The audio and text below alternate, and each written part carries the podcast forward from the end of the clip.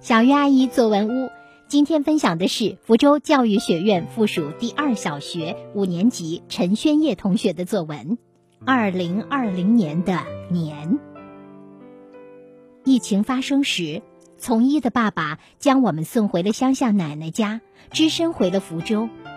长这么大，爸爸第一次没有回来和我们一起过年，我特别想念他。妈妈常给爸爸打电话。我偷偷听到爸爸说物资很匮乏，我特别难过。爸爸所在的医院并不是定点治疗的医院，所在的科室也和疫情关系不大。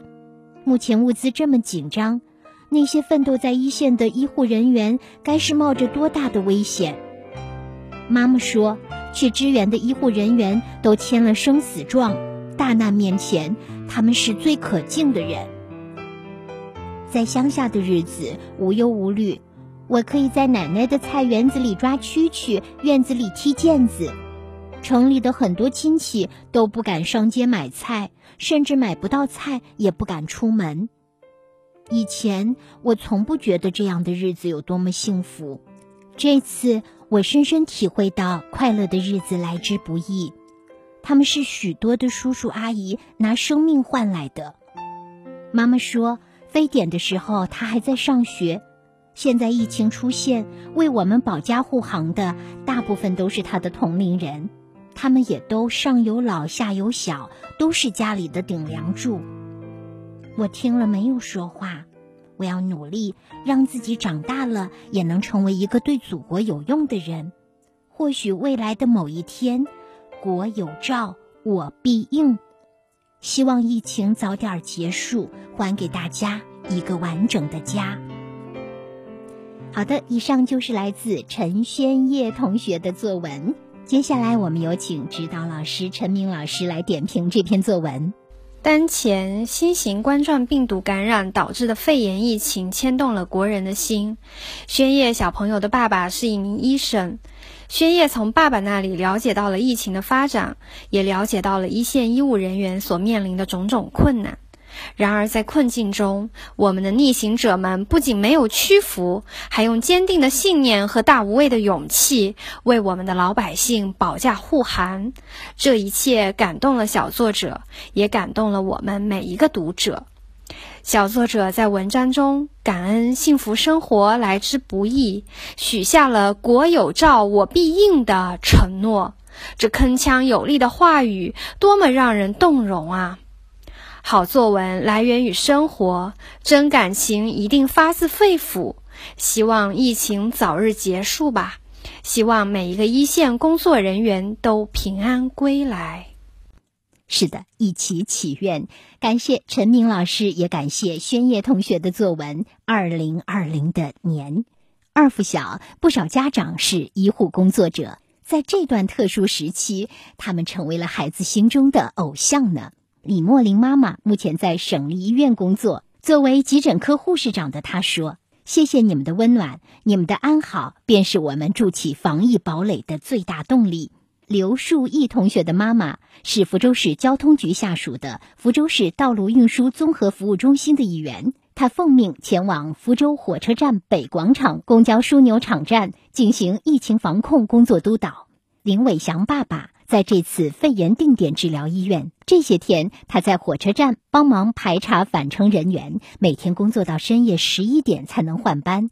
吴博涵妈妈在福建医科大学附属协和医院妇产科工作，特殊时期科里也接收过疑似病例。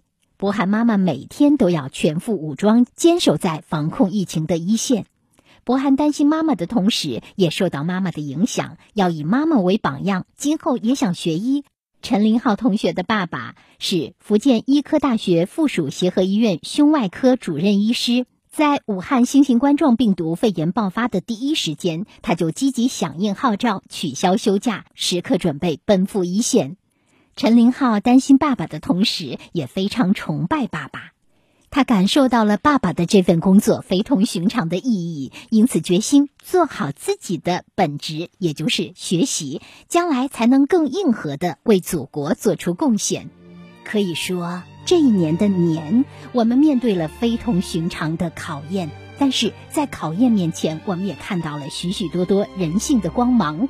我们感谢那些无论生死不计报酬的医护工作者，感谢那些以火神般、雷神般的速度搭建起火神山医院、雷神山医院的官兵战士们、建筑工地的师傅们，感谢奔跑在一线、第一时间为我们传来真实权威报道的新闻工作者们。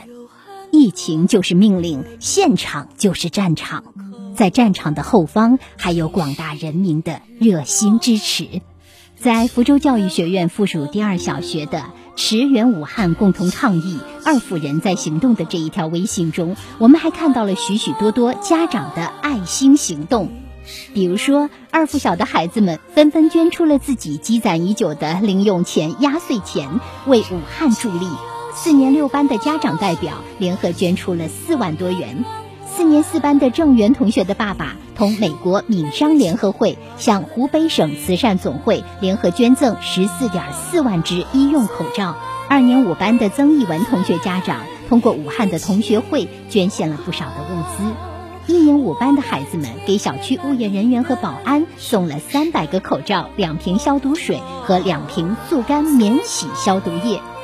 二零二零年的春节。在抗击疫情的战斗中，我们看到了病毒的故事，更看到了英雄的故事。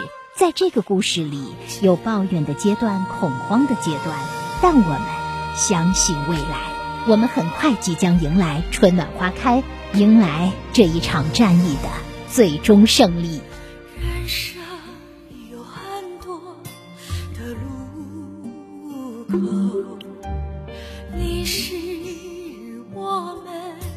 的亲人和朋友，真情有几多？听过的歌